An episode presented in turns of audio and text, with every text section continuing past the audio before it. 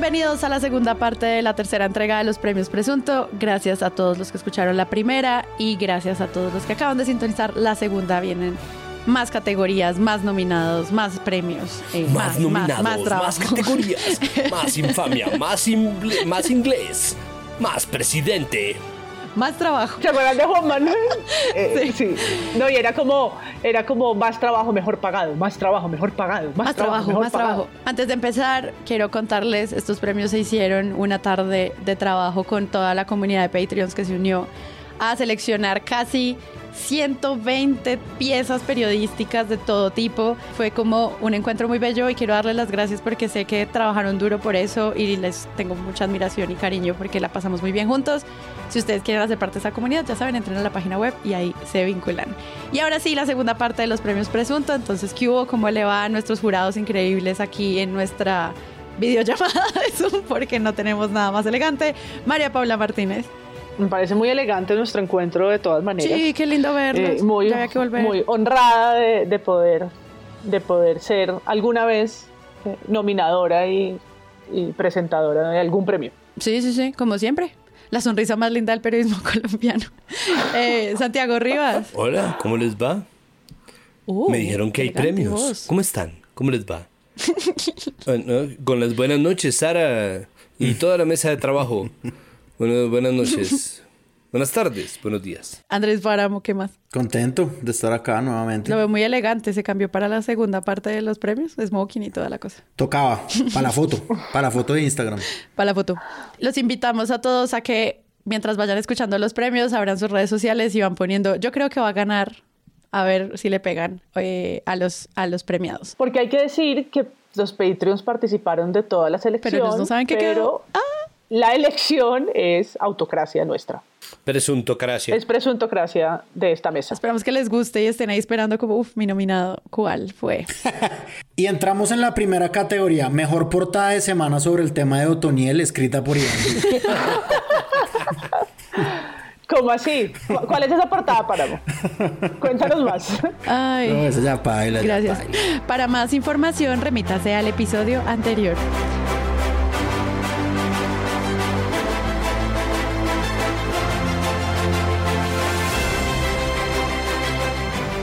2021 fue un año en el que pues tuvimos muchos episodios cercanos al cubrimiento del COVID, al encierro, a la corrupción estatal, pero sobre todo a la movilización social. No podemos negar que lo que pasó durante el paro fue fundamental para entender la participación política de los colombianos, la manera en la que los medios se acercaban a eso y pues en Presunto hicimos muchos episodios tratando de entender esto cómo se estaba llevando a cabo. Entonces, por este año tenemos una nueva categoría que es Mejor Investigación en la Movilización Social. Eh, queremos empezar felicitando a el trabajo de periodistas y medios de comunicación que se esforzaron por tratar de ayudarnos a entender qué estaba pasando en las calles, que realmente fue muy difícil. Yo creo que cambió la vida política de este país y pues queremos darles las gracias por eso y por tanto nominarlos acá. Y los nominados son bueno, el primero es eh, el especial sobre el asesinato de Lucas Villa, un especial que hicieron en alianza Agencia Baudot, 070, Forensics y Bellingcat con su análisis de videos, de código abierto, de lo que pasó la noche en que Lucas murió. Son 20 minutos de un reportaje con escenas muy fuertes, después de muchos meses de silencio eh, de su proceso eh, jurídico y que creo que abre unas preguntas concretas sobre pues, cómo funcionan también estos asesinatos premeditados y cómo en el paro nacional, no solamente este, sino las preguntas que hay sobre las personas que, que son perseguidas por oponerse. Sí, los invitamos a que busquen este especial eh, del asesinato de Lucas Villa porque además de, pues, es un video corto, 20 minutos, en el que se trata de analizar todo esto de manera increíble pero también deja como sobre la mesa las preguntas sobre la responsabilidad de la investigación de la fiscalía en este caso y cómo los medios sí la logran. Y tiene pues material inédito, no es de código abierto, sino de fuente abierta, o sea, una cantidad de análisis de videos de redes sociales y de videos captados esa noche desde distintos eh, ángulos y cámaras y que eh, explican con mucho contexto y con mucha precisión, reconstruyen como lo hicieron, lo han hecho ya. Eh, en alianza con Forensics y Bellingcat en otras oportunidades con 070, lo que pasó con Dylan o lo que hablábamos en el episodio anterior, eh, lo que pasó en la modelo, mm. que es esta reconstrucción eh, de tipo rompecabezas con imágenes eh, tomadas por múltiples cámaras que ayudan a tener como mucha precisión en reconstruir una escena. La noche del 5 de mayo de 2021, ciudadanos reportaron en Twitter que Lucas Villa, un estudiante colombiano, había sido herido de muerte por disparos en el viaducto que conecta Pereira y Dos Quebradas en Colombia.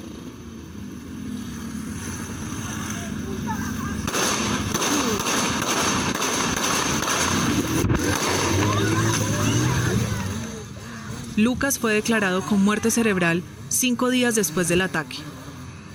Otra persona, la víctima B, quedó gravemente herida. Otra más recibió heridas leves.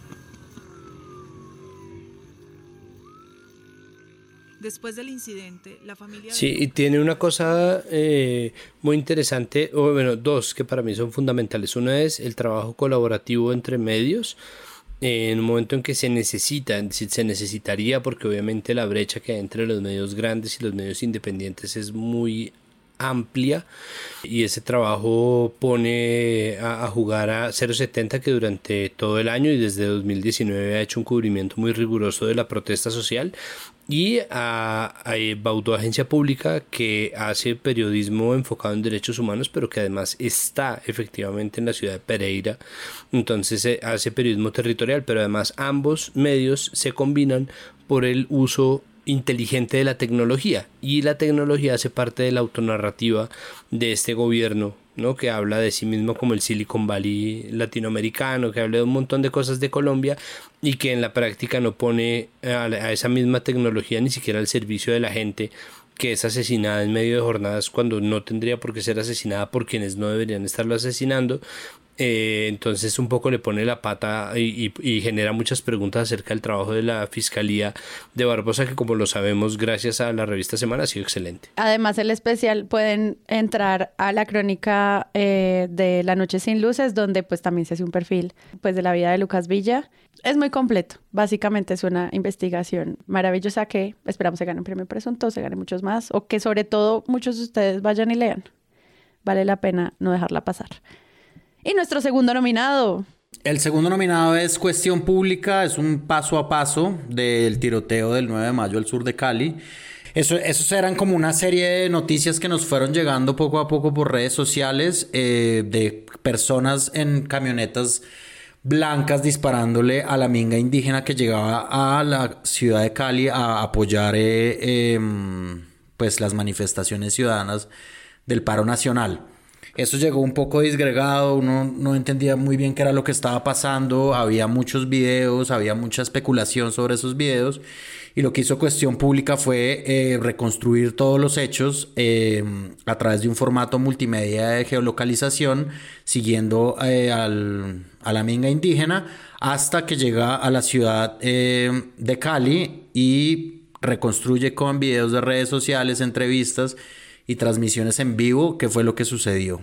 Eh, es un trabajo pues completísimo, eh, digamos que tiene eh, contexto, tiene los videos pues como más claros en los que sucedía esto, los clasifica por orden cronológico y pues también tiene un texto para entender bien qué fue lo que pasó ese día. Ultra recomendado, un, un trabajo impecable pues de cuestión pública. Nuestro siguiente nominado es Publimetro, es un trabajo comprometido con la gente, ¿no? que se pone del lado de la gente que eh, cobra distancia o que toma una distancia del poder y observa lo que está pasando, que se ha vuelto un narrador que busca acaparar un espacio de periodismo popular que comparte con el diario ADN. Y digo comparte porque cuando son dos diarios gratis es difícil marcar una competencia. Y sin embargo en medio de ese mercado el trabajo de Publimetro ha decidido sí establecer distancia con lo que está haciendo la casa editorial El Tiempo con ADN y dedicarle sus portadas y dedicarle sus reportajes a cubrir lo que está pasando con la manifestación ciudadana. Nosotros nos enfocamos específicamente en el titular de Pudo más el miedo a la reforma que al contagio y eso documenta la primera jornada de movilizaciones del 28 de abril miércoles cuando todo el mundo pensaba que la gente no iba a salir por miedo al COVID, estábamos en medio, estamos todavía en uno de los picos pandémicos, la gente sorprendió a todo el mundo, incluso a, los más optimistas, eh, saliendo en masa a protestar contra una reforma tributaria que finalmente terminó por caerse. Claro, después pasaron otra y cambiaron a, Carrasquilla de puesto y un montón de cosas, pero en ese momento fue ese el cubrimiento y, creo que eso es lo que hace tan valioso el trabajo de Pulimetro, que de nuevo se hace día a día, ¿no? Estos diarios no es un diario de mucho tiraje, no es un diario de gigantesca circulación y sin embargo ha logrado hacer un nombre para sí en redes y también hacerse conocer por las portadas. Nuestro siguiente nominado es un especial del espectador que se llama Perdí el ojo, pero no los sueños. Este especial trata historias de víctimas de violencia policial en las marchas y eso es muy fuerte porque además muestra como la impunidad con la que se han tratado estos casos y lo que significa que pues en las protestas se le dispare a la cara a las personas desde gases lacrimógenos hasta otras de las armas de las que ya hemos hablado constantemente en Presunto. Este especial va narrando cada una de las historias y lo que están viviendo las víctimas de este caso, cómo perdieron los ojos y cómo eso pues obviamente está quedando en la impunidad y cómo es un conteo que nadie está llevando al final, digamos desde la fiscalía, como nadie se está haciendo cargo de lo que está pasando con estas personas. El especial es muy bello, las fotos son increíbles y las historias son desgarradoras. Entonces, invitados a que busquen y lo lean.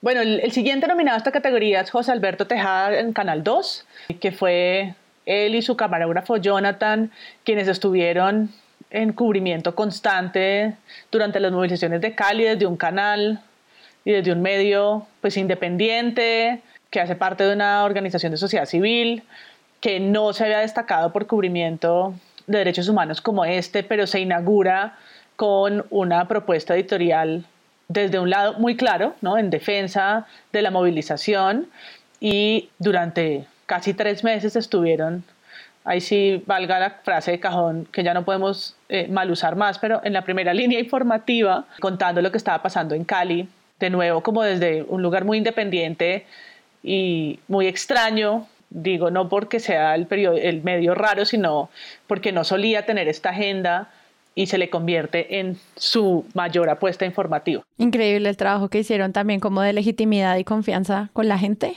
que fue algo que hablamos en muchísimos episodios, fue no solamente el cubrimiento, sino lo que lograron con estar allí en la calle y como contar las historias de, de lo que estaban viendo terminaron defendidos y teniendo acceso a lugares en los que otros medios fueron vetados.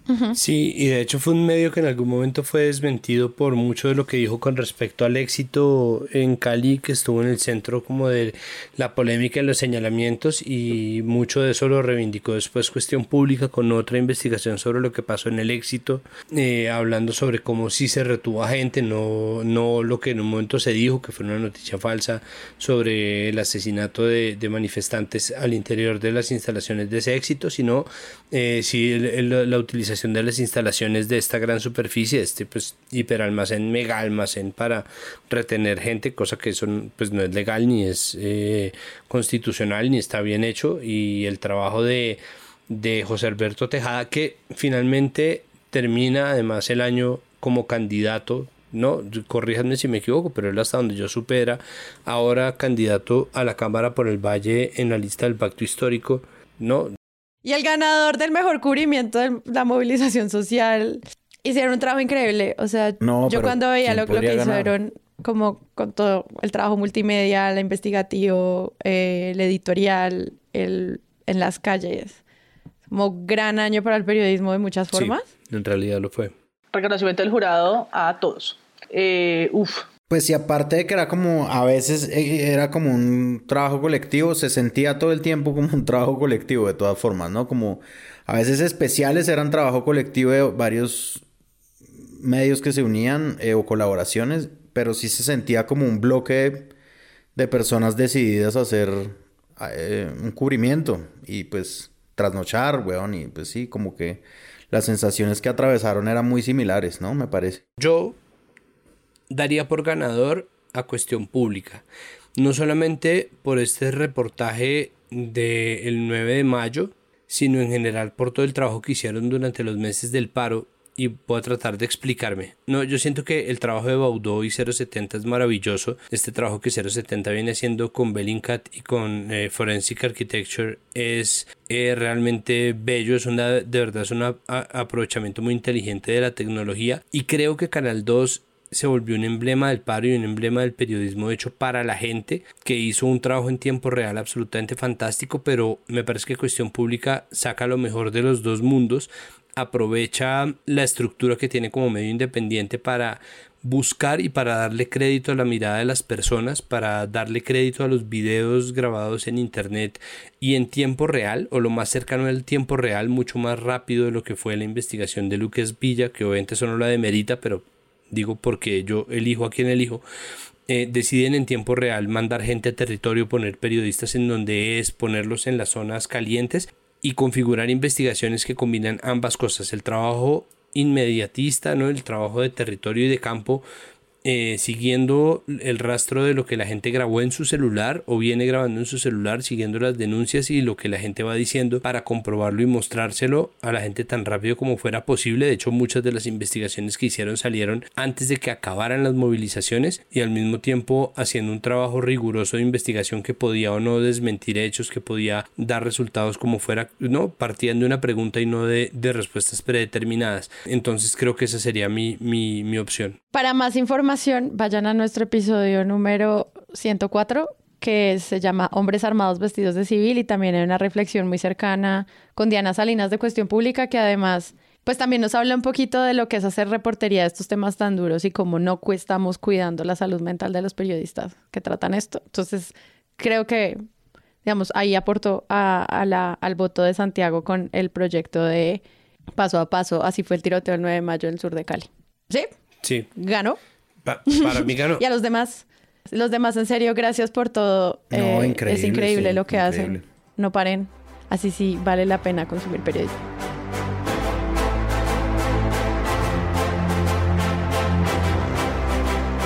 Nuestro siguiente nominado es el mejor titular. Nosotros hablamos mucho de titulares y titulastres y más que pensar como en mejores portadas o peores portadas, los titulares son el llamado a que vayas a los medios y a que leas la noticia completa.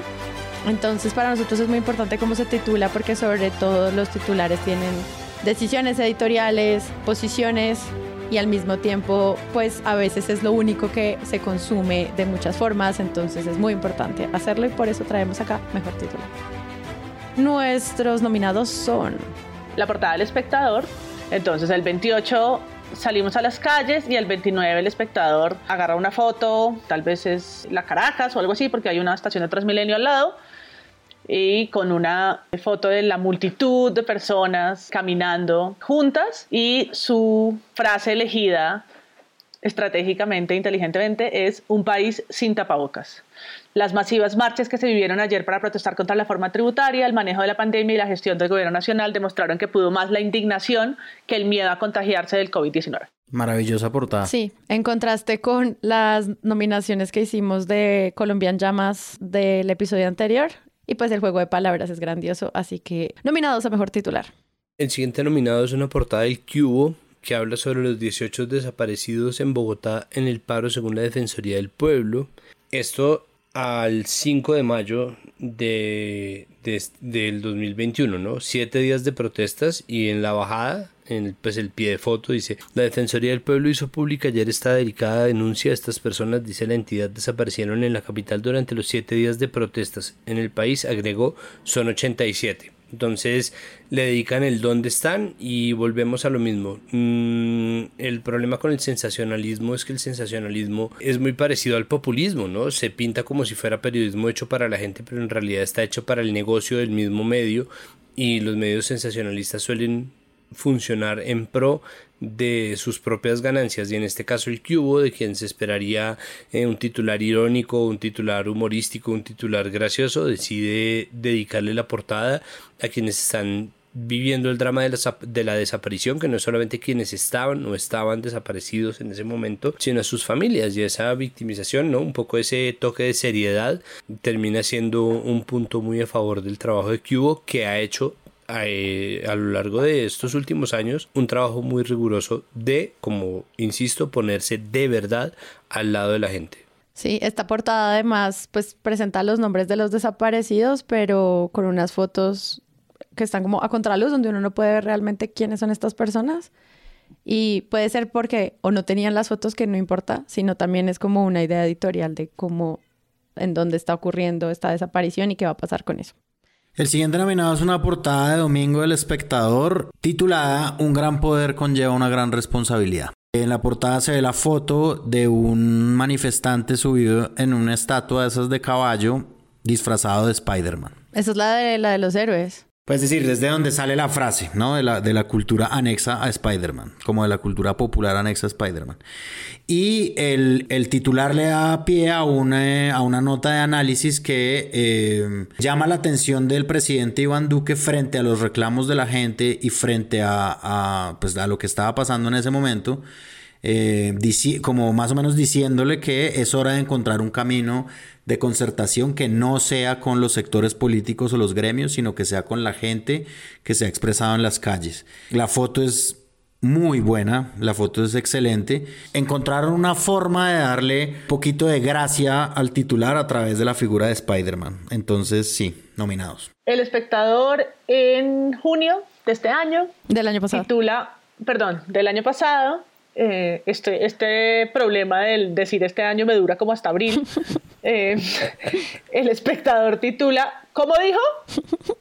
Los habitantes del archipiélago de San Andrés y Providencia saldrán hoy a marchar para llamar la atención sobre los incumplimientos del gobierno en la reconstrucción tras siete meses del paso del huracán.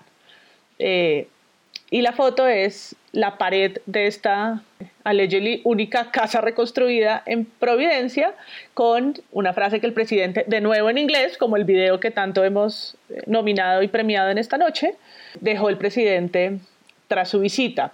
To the divine providence with my eternal love. Y su firma, turrututú, Iván Duque Márquez, 2021. Grandes, grandes. five times presunto award nominee. Como, dijo, dice el espectador, me, paro y les doy aplausos. Sí, increíble porque es como este periodista que está allá y no toma la foto, digamos, reglamentaria de, no sé, alguien cortando una tira inaugural o cualquiera de esos eventos, sino acercarse al detalle y dejarlo para que todos los que no pudimos estar allá viendo eso lo podamos ver. Es increíble. Eh, gracias, eh, Duque, por tu bilingüismo. Thank you. Thank you so much.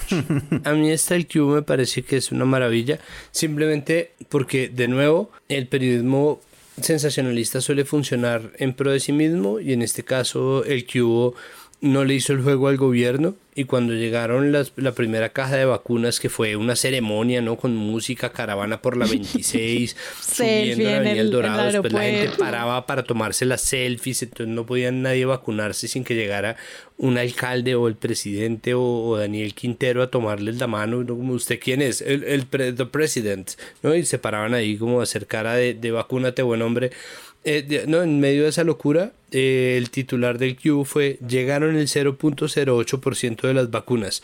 Y abajo dice, y falta el 99.92. Entonces, un poco como, como, como sí, sí, listo, listo la ceremonia, listo, pero hay que bajar la caña. Entonces, en este caso no es un, como un titular súper no analizado, es una relación aritmética muy básica, pero precisamente sirve para mostrar que los números pueden decir cualquier cosa y que de verdad obras son amores. ¿No? Y después tienen como un seguimiento que ya llegó el 0,47 de las vacunas. No falta, falta, falta, falta, falta. Exacto, falta, falta, ¿no? Y volver sobre un principio de algo que se dice mucho en Twitter, pero que de verdad vale la pena recordar, y es cuando uno le agradece a un gobierno por hacer lo que debería, es como agradecerle a un cajero automático por darle la plata que uno tiene ganada en su cuenta de ahorros. Además que en ese momento estábamos hablando sobre cómo no se sabían qué tipo de contratos estaban firmando, todo estaba siendo muy como, muy calladito, no entendíamos como cuáles eran las negociaciones, los periodistas estaban no accediendo a nada de estas fuentes. Entonces, eh, cuando se llevó a cabo esta fiesta, gracias al que hubo por recordarnos que todavía hacía mucha falta y a los que no se hayan vacunado, pues espero que ya lo hayan logrado hacer. Y el ganador, Mi voto es para la de Providencia. Sí, yo también. Yo también. La del tapabocas me, gusta el juego de palabras, pero es que el cómo dijo, el cómo dijo me parece que es una apuesta editorial muy interesante. Sí, me parece, es, es fino y además documenta, documenta un poco el paso del idiota por, por Providencia que está bien. ¿Cómo dijo? Del idiota. Del idiota. Del idiota. ¿Cómo dijo? ¿Cómo dijo? buenísimo, buenísimo, buenísimo. Bueno, gracias a los, nuestros Patreons este año nos dimos cuenta que mucho del periodismo a resaltar era el formato entrevista. Entonces, señores y señoras, con ustedes las peores entrevistas que vimos el año pasado. Entonces, los nominados son la entrevista que le hace Luis Carlos Vélez en la FM a eh, la alemana Rebeca Sprosser.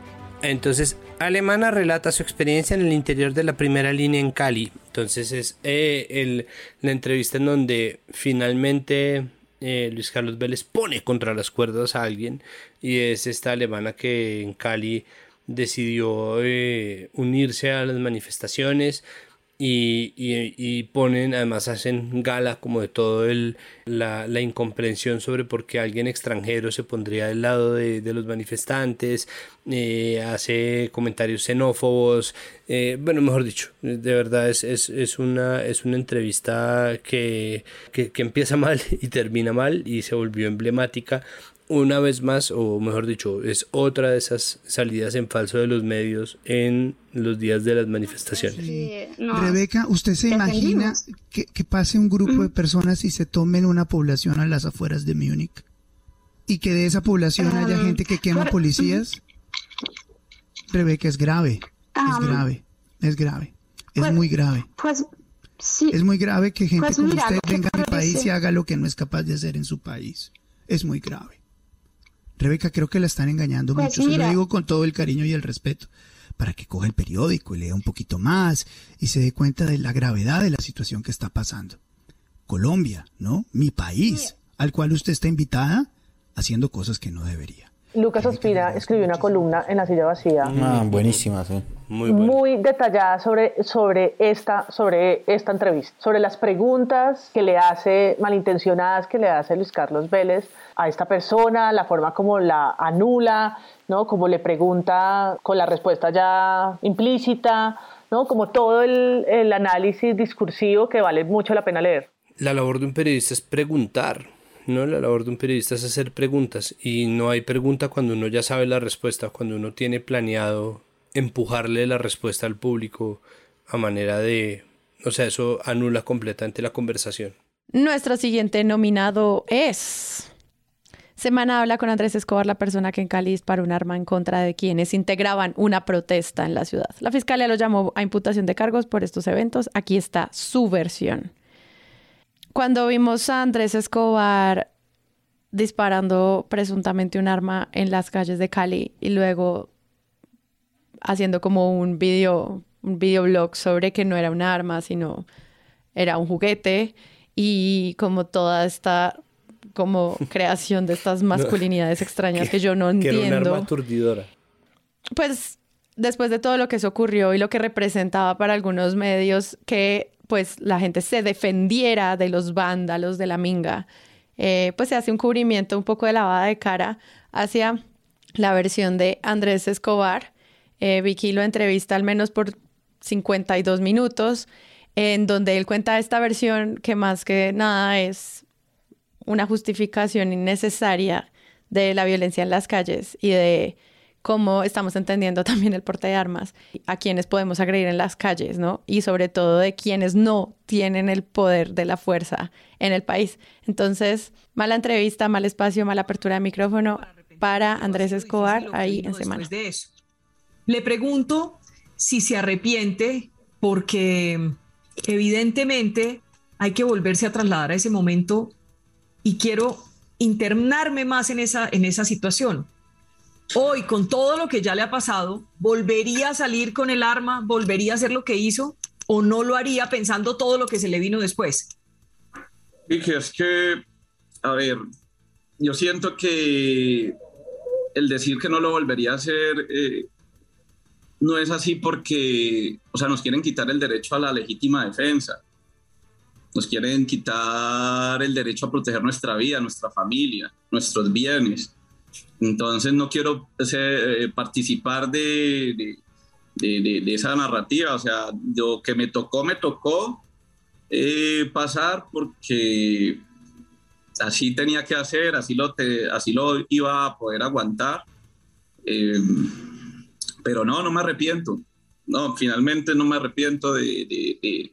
el siguiente nominado es Vicky Dávila entrevistando al ministro, al exministro de Hacienda Carrasquilla. Bueno, una entrevista pues eh, altamente famosa, es la entrevista en la que el ministro no sabe cuál, cuánto cuesta una canasta de huevos y dice un precio que está como cuatro veces por debajo de su valor real. Eh, el mismo ministro que pretendía grabar cosas de la canasta familiar. Y la periodista que pretendía ponérselo en bandeja. Ah. O sea, Vicky Ávila nunca se imaginó que iba a desatar un paro de un mes.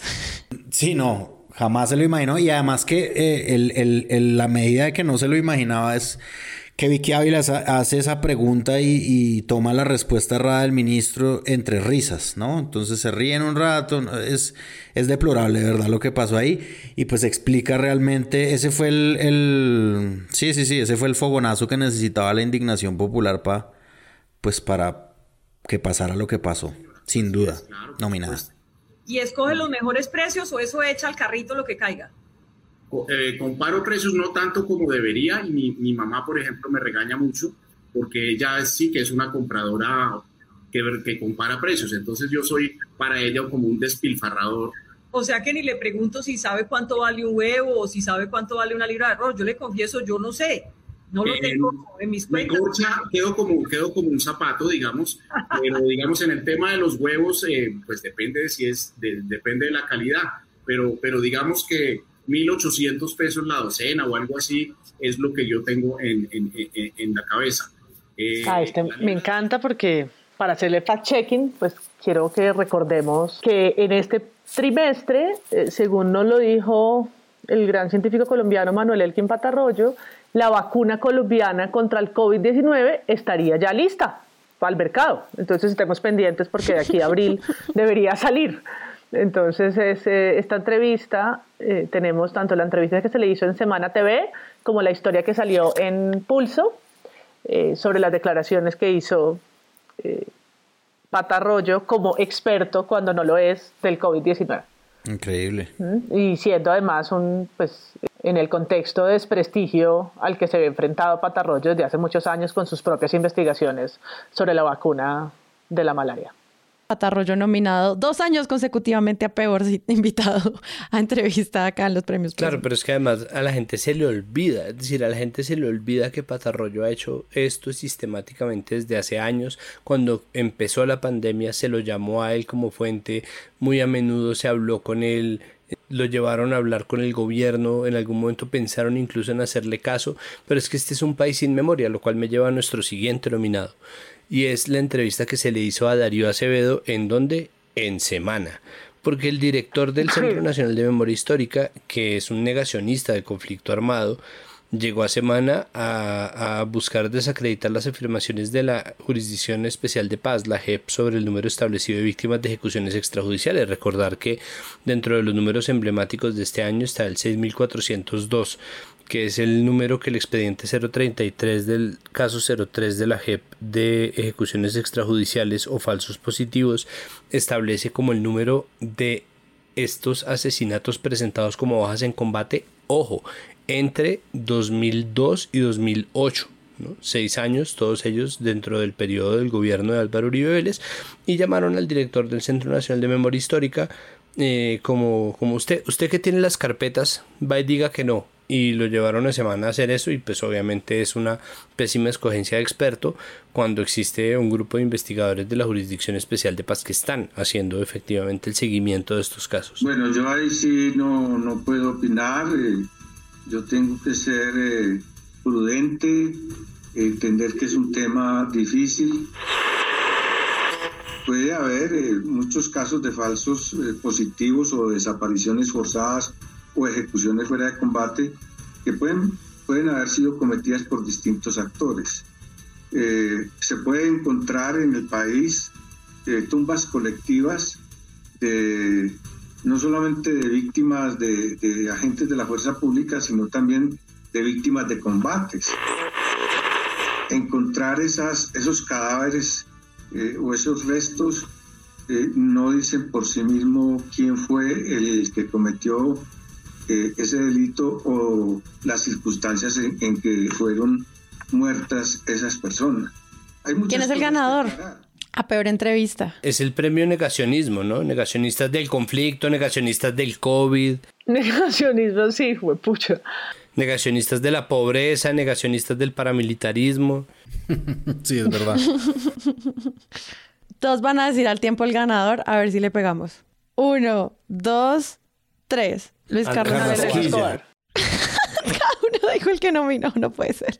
Yo solo digo Andrés Escobar porque esa entrevista también es, es muy tendenciosa y muy desagradable, no porque estén poniendo, no porque estén ofendiendo al entrevistado, sino al revés. o sea, no es una mala entrevista por cómo lo tratan a él, sino el solo hecho que le abran la cámara y el micrófono me parece, eh, me parece completamente desacertado, ¿no? Como una, entrevista que no tenía que pasar, ¿sí? Eh, me parece que, que los demás, pues el Centro de Memoria Histórica tiene una persona eh, negacionista que, es, que está muy mal, pero, pues, pero tiene, está en ese cargo y le están preguntando, al menos para que haga el ridículo ahí, ¿no? Pero, pero Andrés Escobar es que, ¿cómo, ¿cómo, puede ser invitado a este lugar en el momento en que fue invitado, ¿no? Era como este, de no creer que tengamos 51 minutos de micrófono este claro, señor. Claro, es que es, semana dispuesto a permitir que en el marco del debate político se descriminalice un crimen. Es que dispararle a la gente, culpable o no, ladrona o no, asesina o no, pero sobre todo ninguna de las anteriores, gente que se está manifestando, que está ejerciendo un derecho constitucional, dispararle como civil, amparado por la policía, con un arma que luego, cuestión pública, termina por demostrar que no es un arma aturdidora, sino que es un arma de fuego potencialmente asesina, es un crimen, es un crimen. Armas de fogueo, es un crimen. Hmm. Y, y, es criminalizar 51 minutos de hola, entonces bienvenido, no, muchas gracias por, por llamarme. Es como, ya, minuto uno y yo me quiero vomitar de la indignación. Pero la, la alemana también es una... Ah, es un asco. Es una asco. Porque haces como lo contrario, la criminaliza la, porque criminaliza completamente, le, le pone, le dice que si en Alemania cómo la, la tratarían a, gente como ella, en su país, ¿no? O sea, es xenófoba, es, es, sí, sí, sí, sí, es anuladora. Pues yo creo que hay un doble ganador de esta, de esta categoría peor entrevista. Empate. Empate entre Por razones contrarias, además. O sea, para que vean que se puede abrir un abanico de lo que eh, no debería como hacerse en una entrevista, al menos como al aire, en vivo, o sea, no, ¿qué es Y Vicky, y Vicky Luis Carlos sí empatan algo.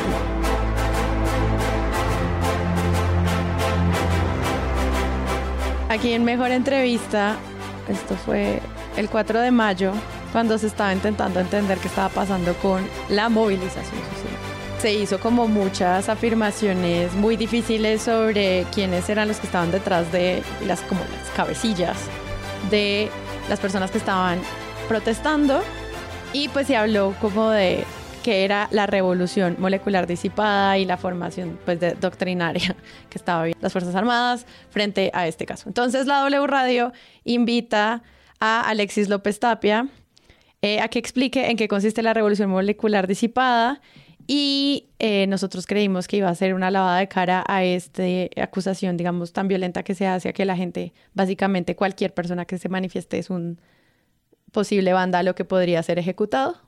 Estábamos asustados de lo que iba a pasar y pues que yo creo que la entrevista al final se llevó a cabo de una manera, o sea, fue muy buena en términos de cómo se trató al invitado y mm, sorpresivamente crítica sobre cómo se estaba tratando de hacer la doctrina entre las fuerzas eh, militares. ¿Quién es usted? Así que me voy de frente. Señor Alexis López, ¿usted es nazi? No, Juan Pablo. Ahí hay un, intento de desacreditación de mi persona por parte particularmente del señor Petro.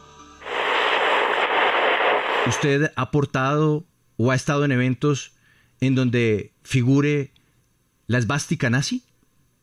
Sí, claro, cuando hicimos el encuentro y antes del encuentro, de hecho. ¿Y por qué aparecía la esvástica símbolo del partido nazi en ese evento? De nacionalidad y socialismo, por eso. Y vuelvo a reiterarle, si, la idea y la intención es discutir del pasado, bueno, sentémonos a hacer un programa de historia. Si quiere discutir de la revolución eh, la pregunta es anacrónica, pero eso no responde a mi pregunta. ¿Usted qué opina de Augusto Pinochet? Que fue un presidente de Chile que sacó a Chile de eh, la posibilidad que cayéramos en un Estado totalitario de carácter socialista y que gobernó el país y entregó el poder a la democracia. Eso es lo que opina Pinochet. Eh, pero Pinochet lideró un Estado totalitario. Perdón, totalitario, un presidente que entrega el poder a la democracia, que hace plebiscitos y que entrega a un país además eh, sin ningún derramamiento de sangre, etcétera. ¿Pinochet fue un dictador? Suyo, es un juicio suyo y la verdad, reitero el punto, ¿quiere hacer historia o quiere hablar de revolución molecular? Con eso termino. Quiero, Yo creo que la W a menudo cumple un papel importante de hacerle control al poder.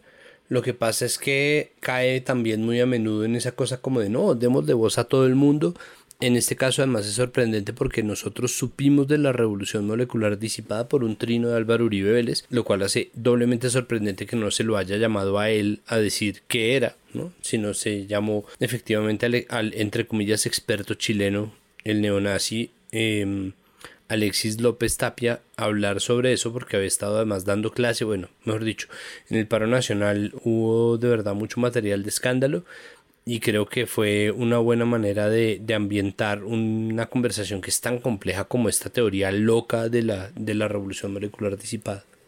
El segundo nominado en la entrevista que hizo Juan Pablo Calvás al defensor del pueblo, en el que fue insistente en preguntarle dónde estaba, porque en pleno paro nacional y cuando se necesitaba del organismo que podía dar cifras sobre la violación a los derechos humanos que estaba pasando en las calles, pues no estaba haciendo la tarea, la tarea la estaban haciendo, como dijimos, organizaciones como Temblores, como la FLIP, y él fue al principio otro negacionista de esto, y Juan Pablo Calvás le dijo hasta los peajes por los que había sido registrado y que comprobaban que en efecto, eh, mientras esto sucedía en las calles, el defensor estaba en su casa en Anapoima.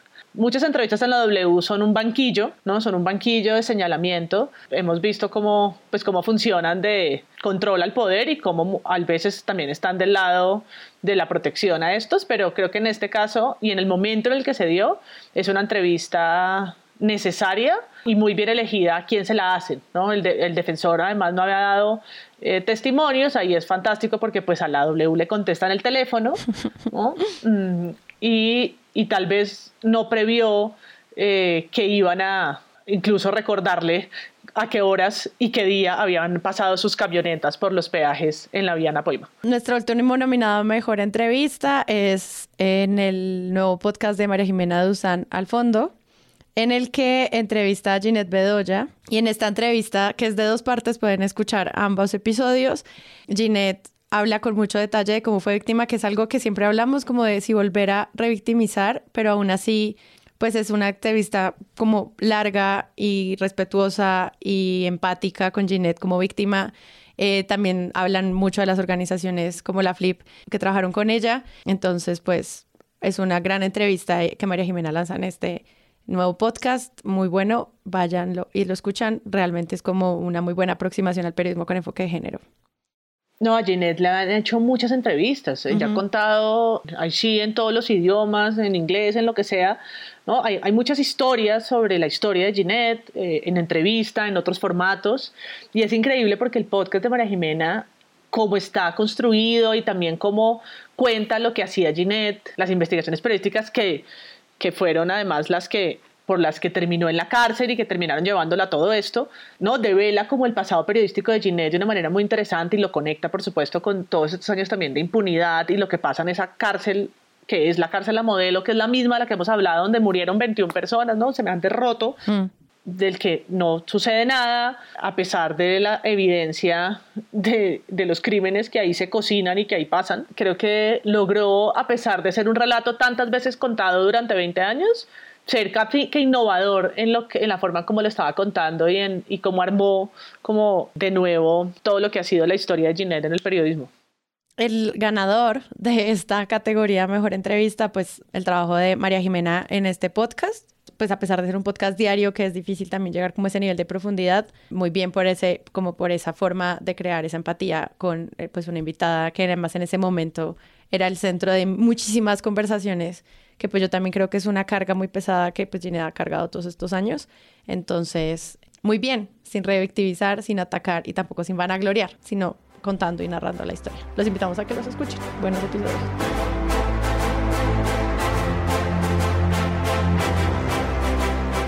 Debate, no debate, una categoría clásica de los premios presunto. Viene a ustedes aquí en esta segunda parte. Eh, Santiago, ¿qué es un debate, no debate como concepto? Un debate, no debate es una falacia de falsa equivalencia. Es decir, que se tiene una certeza y sin embargo se convierte en una discusión o se vuelve ambigua en una conversación que fuerza un debate en donde no existe. Eso está, por ejemplo, en el discurso de odio eh, expuesto como libertad de expresión. Eso es una falsa equivalencia muy común, ¿no? Es como, no, pero dejemos que los nazis hablen, ¿no? ¿Qué opina usted de los judíos? ¿no? Entonces eso es, no es una opinión y esa falsa equivalencia es lo que configura un debate, no debate. Las cosas que están comprobadas por la ciencia, como la efectividad de las vacunas o la redondez, la esfericidad del planeta Tierra, no están puestas en duda. Entonces llamar a decir como, bueno, de este lado tenemos a un antivacunas y de este lado tenemos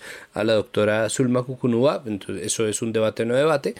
Debate no debate, es decir, aquí tenemos a Neil deGrasse Tyson y en, este, y en esta esquina, ¿no? Entonces esa utilización del debate como, como un formato de entretenimiento a menudo trae o buscando clics o buscando viralidad, buscando estar en boca de todo el mundo los medios, apelan a debates que no son en realidad debates. Y esa es esta categoría que desde que nació este podcast ha tenido un lugar en, en, en nuestras conversaciones. Excelente. Entonces, ¿cuáles son los debates no debates? Primer nominado.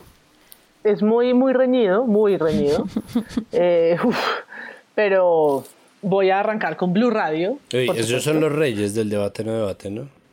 del reyes del debate no debate. Eh, opine en Mañanas Blue.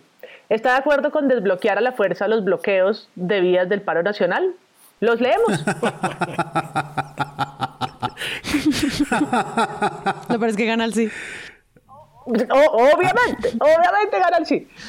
Desbloquear a la fuerza. Es que ahí, no hay nada que decir, ¿no? Es decir, eh, eh, no, hay mucho que decir y creo que mucho de lo que se dijo lo termina diciendo la CIDH y de nuevo es, es fatídico que sea la Comisión Interamericana de Derechos Humanos la que desmienta los debates planteados desde los medios de comunicación porque los medios de comunicación no deberían fungir como entidades ni como órganos de comunicación del gobierno colombiano. Eso es una locura. Siguiente nominado. No, no, no, esta es pero tenaz. Yo creo que esta es mi favorita, perdón que yo sea tan tendencioso, pero debate. ¿Los menores son máquinas o víctimas de la guerra? además, ah, son, máquinas. porque además no es como, ¿son los menores máquinas de guerra? No, es debate, ¿los menores son máquinas o víctimas de la guerra? Esto nace de una declaración de Diego Molano, este es un debate que pone en un artículo y que con el cual titula la W Radio en su página de internet y es después de que eh, se descubriera que el gobierno colombiano otra vez bombardeó un campamento de las disidencias de las FARC donde otra vez se estaba por demostrar que ya se sabía que había menores de edad otra vez un ministro de defensa esta vez no Carlos Holmes Trujillo esta vez no el señor Botero eh, sino Diego Molano nacido en el Hospital Militar de Bogotá, salió a decir que, que estos no eran menores eh, de edad, que estos no eran niños inocentes, sino que eran máquinas de guerra. Y la W, en vez de decir como, pero por favor, si la legislación colombiana es muy clara en esto, porque, ojo, la legislación colombiana es muy clara en esto, salió a preguntar, ¿son los menores máquinas o víctimas de la guerra? Opine. Los leemos. Los leemos. El, contexto es el paro nacional, eh, semana un medio que detesta el paro nacional y hubo una manifestación en las instalaciones de semana, pues afuera, en el que tiñeron el agua de, bueno, hay una fuente, ¿no? Con el avisito de semana. Es la única fuente que tiene semana que no es Álvaro Uribe. No, marica. Santiago está. Santiago está. Como si fueran los premios.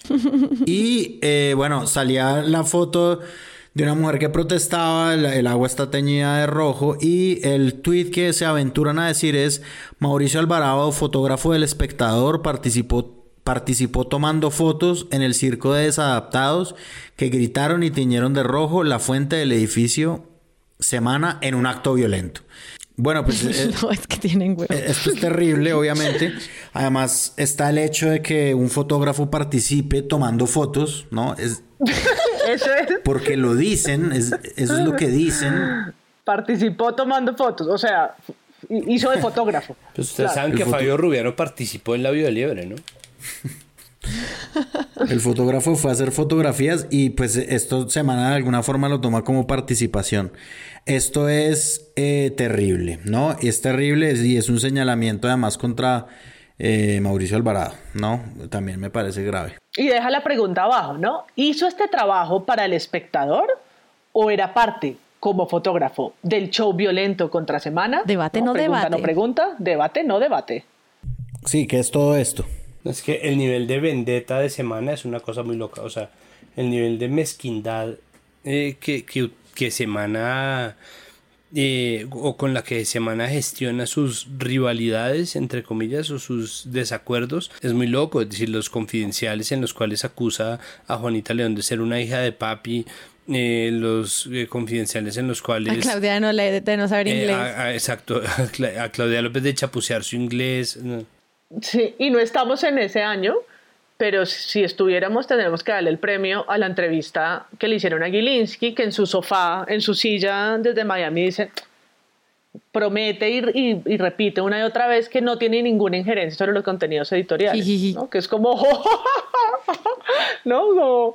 Como, eres una, es, es el nuevo, eh, así casamos a Otoniel, ¿no? Como nos están diciendo mentiras, eh, no lo dijiste y lo sostuviste en una entrevista que le hicieron, obviamente, en la que él repite que sí, que, que jamás, ¿no? que jamás haría eso con la revista Semana. Y el ganador del debate no debate, Santiago, ya dijo su favorito. ¿Ustedes qué opinan? Igual. Papá, papá, papá, yes.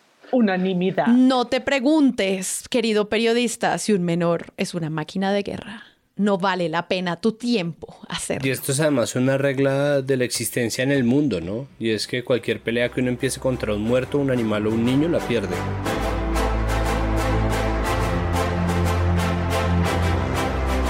Vamos a hacer una categoría nueva.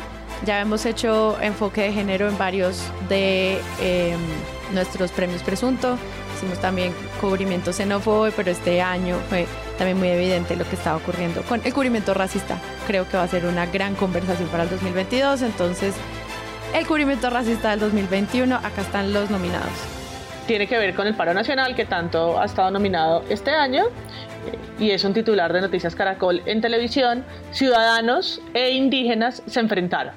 Hemos hablado acá del juego de palabras y aquí pues es el enfrentamiento entre, entre el concepto de ciudadanos que le quitan a las comunidades indígenas. O sea, es, es, un titular hecho en 1789, básicamente, cuando la Declaración de los Derechos del Hombre solamente aplicaba a los blancos ciudadanos poseedores de propiedades en París.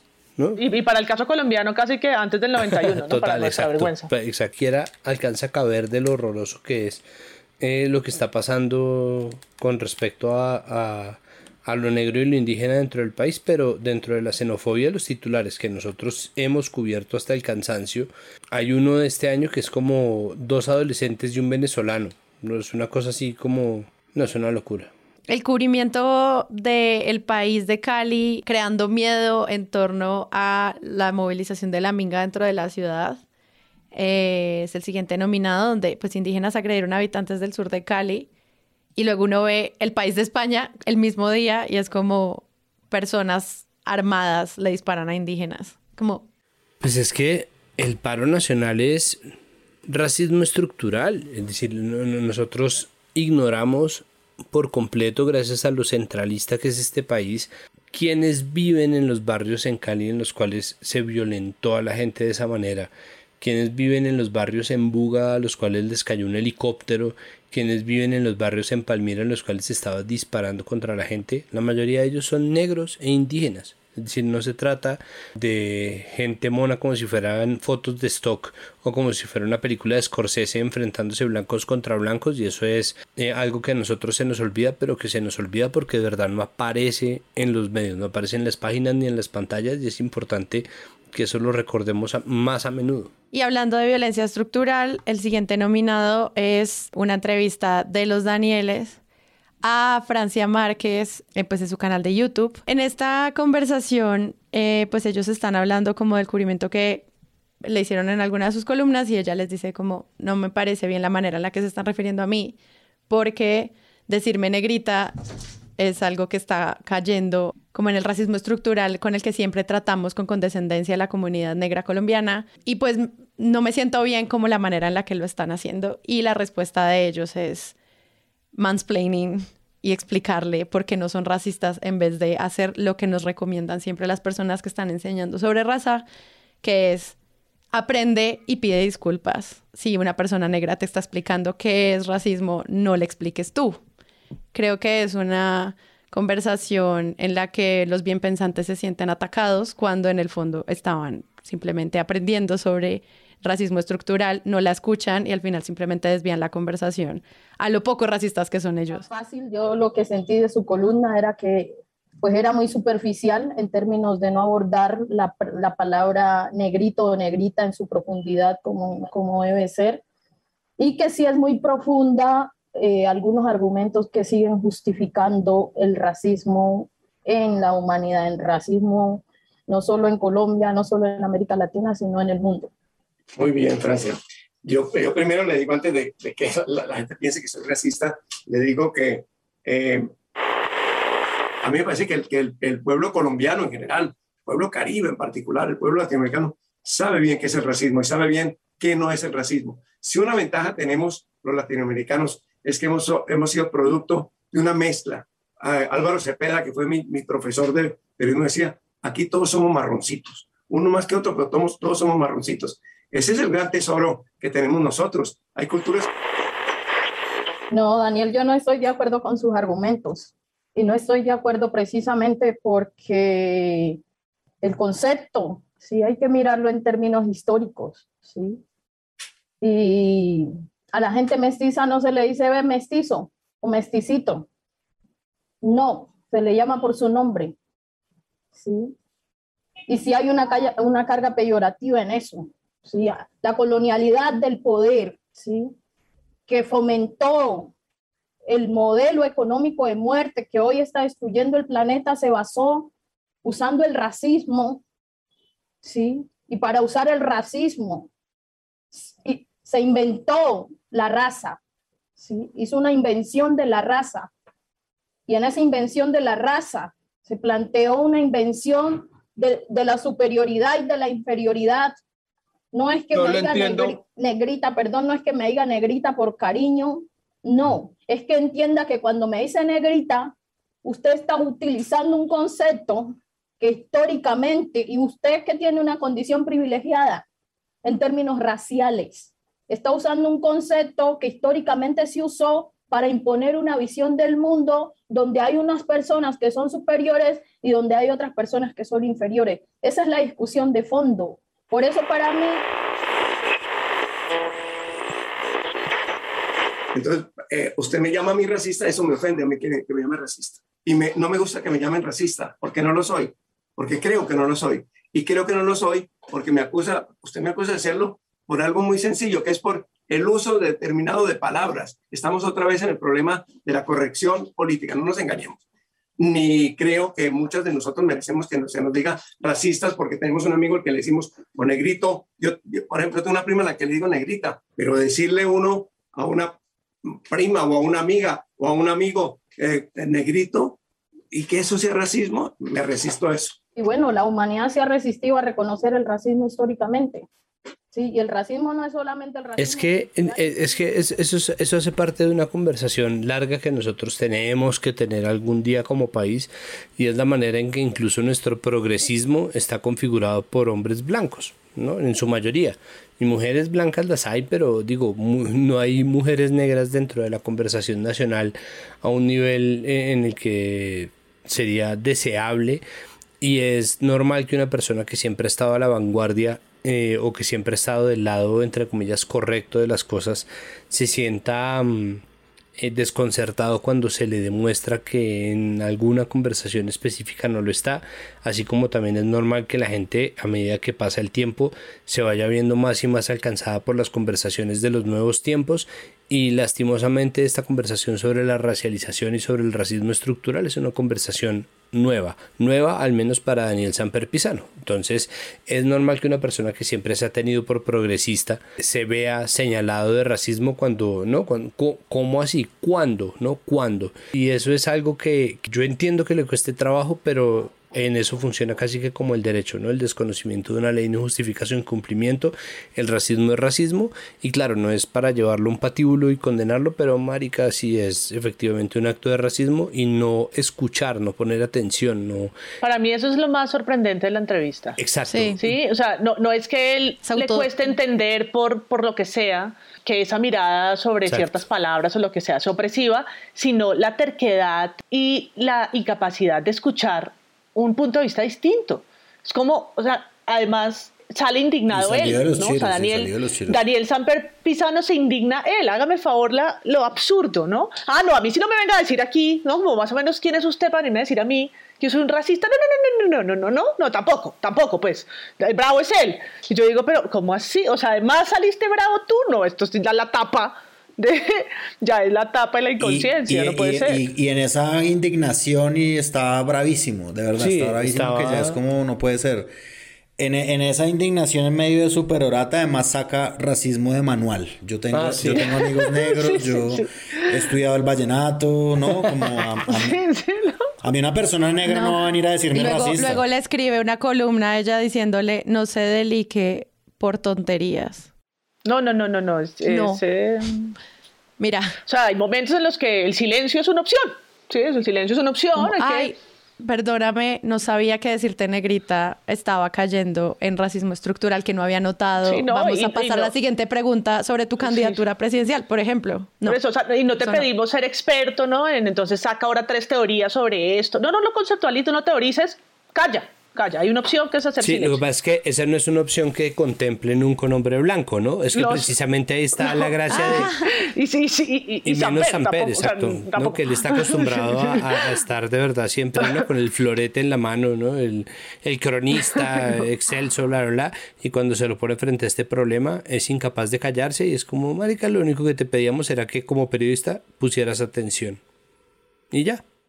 Y el ganador es. Sin duda los Danieles. Sin duda los Danieles. O sea, siendo que la primera línea de la violencia es la comodidad, la comodidad de, del progresista también tiene que ser puesta en duda y tiene que ser llevada a juicio. Y me parece que esto es un ejemplo clarísimo de qué quiere decir estructural. Eso es exactamente la definición práctica de un problema estructural. Sí, en, Cali tienen que pensar otra vez el concepto de ciudadanía y a quienes nombran habitantes y ciudadanos eh, sujetos de derechos, pero parece menor al, al lado de, de, lo que fue esa conversación de casi dos horas de los Danieles.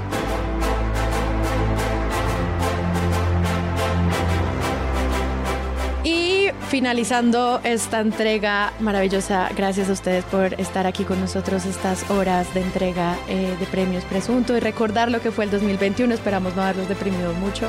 Eh, un reconocimiento especial, Andrés Páramo. Ah, sí, nosotros hemos cambiado de cambiado de sentido el premio Juan Diego Alvira. Entonces lo hemos dotado de un sentido absolutamente positivo. El premio Juan Diego Alvira es un premio del que uno debería sentirse orgulloso de ganarlo. El nominado...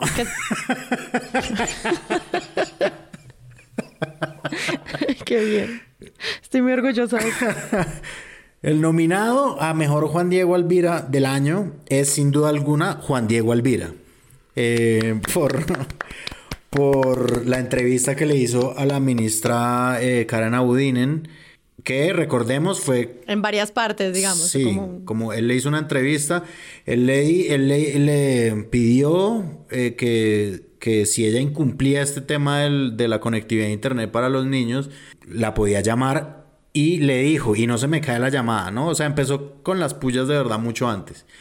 Juan Diego Alvira, cuando ya esta cosa fue un escándalo, pues la llamó y le insistió, la ministra no contestó y la ministra además le tenía miedo a él, ¿no?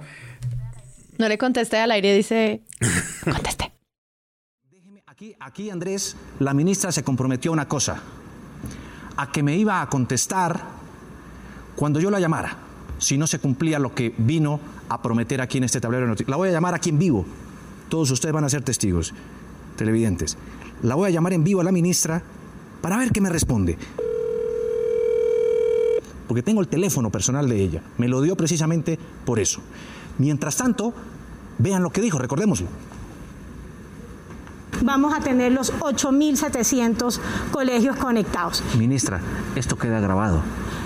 Completamente. Es decir, si de aquí al 30 de abril no se cumple con esta meta, usted sabe que me busca. Pues la señal no se ha caído, pero lo que sí es cierto es que no me ha contestado. Por lo menos a esta hora de la mañana, 7, 8 minutos en este momento. Vamos a hacer un nuevo intento. Soy optimista, soy optimista, la verdad. Miren, vamos a ver. ¿Qué pasa a esta hora?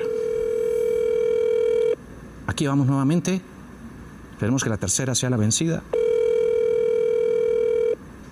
Es el teléfono personal de la ministra Karen Abudinem, que ustedes saben, bueno, ha liderado todo este proceso y realizó una serie de compromisos. Vamos, ministra, cumpla. No le quede mal al país.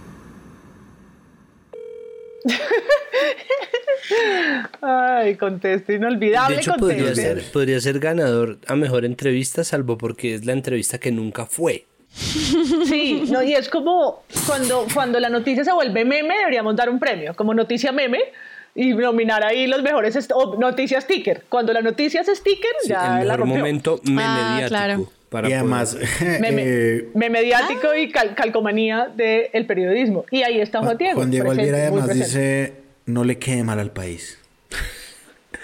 Yo soy, soy optimista. No, a mí, soy optimista. A mí me encanta porque pues él tiene un tablero inteligente, así super watch, entonces trae a los invitados y muy temprano, ¿no? Con ese entusiasmo de Juan Diego y, su performance en el set, entonces le dice a la ministra y ella, le, ella también, ¿no? En su otro performance, dice que ella no tiene nada que esconder, que esto va a ser, esto es la... Que la lleven al cementerio. El proyecto, claro, que si no, al cementerio se va porque esto es el proyecto de que va a conectar a la Colombia profunda y a los niños y, las niñas. Su vida, ¿no? Y, todo el, todo el guion también de cajón que lleva el Mintic, con el que lleva el Mintic eh, engatusándonos tantos años. Y luego, pues es realmente en la mesa de Néstor Morales, que es una mesa a la que el poder va muy cómodamente, pero aquí en una jugada de, de, pues de la alianza, la casa editorial a la que pertenecen Blue Radio y Caracol Televisión, pues estando la ministra en el set, pues creo que todos tenemos este sticker de este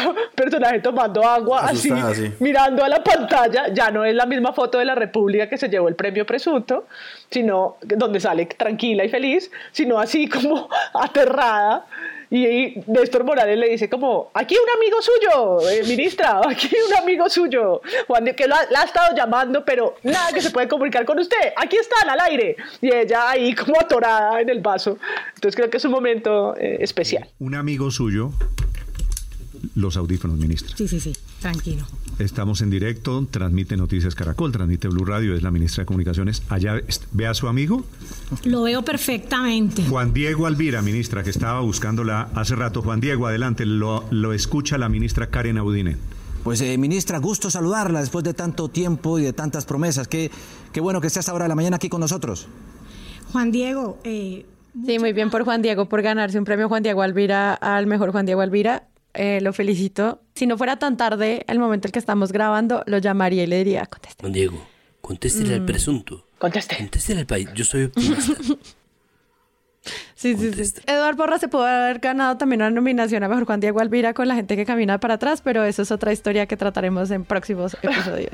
Eh, muchas felicitaciones a todos los ganadores, a los que se ganaron premios a buen periodismo. Gracias por hacer buen periodismo y a los demás. Eh, pues no, no hagan las cosas mal por la gente. Tenemos derecho a la buena información, por favor. Esto fue un año largo y quiero darle las gracias de nuevo a los Patreons que nos ayudaron a armar estos nominados y que espero que les haya gustado el resultado final de lo que fue sus nominaciones y a todas las personas que escucharon esto con paciencia, que nos esperaron estas semanas eh, para que regresara esta temporada 2022 y pues todo lo que se viene este año. Muchas gracias Santiago por participar hoy por nominar, por recordar, por... Como siempre un placer y recuerden, como dice la fuente favorita de este país, ojo con el 2022 porque siendo año electoral volvemos a las raíces del presunto, que están en el cubrimiento de elecciones. Excelente. Muchas gracias María Paula. A mí me encanta que se haya acabado el 2021 porque fue un año que odié eh, y estoy lista para este 2022 que presunto va a ser espectacular, está, está, está de, de, alquilar balcón. Entonces con estos previos cortamos la banda y que empiece estas, empiece esta clase de periodismo sostenido de un año. Vamos, y Andrés Páramo. Adiós. Estos fueron los premios Presunto. Yo soy Sara y ya saben, si quieren apoyarnos, entren a www.presuntopodcast.com. Ahí están todas las instrucciones para que hagan parte de nuestras comunidades. Chao. Presunto Podcast es un proyecto de Decisión Estudios. La producción es de Sara Trejos, el análisis de hoy es de Santiago Rivas, María Paula Martínez y Andrés Páramo. La postproducción de este episodio es de Rodrigo Rodríguez del Oro Podcast. Recuerden que pueden ir a nuestra página web, unirse a nuestra comunidad de Discord y donar a este proyecto en Patreon. Todo eso en nuestra página web. Gracias.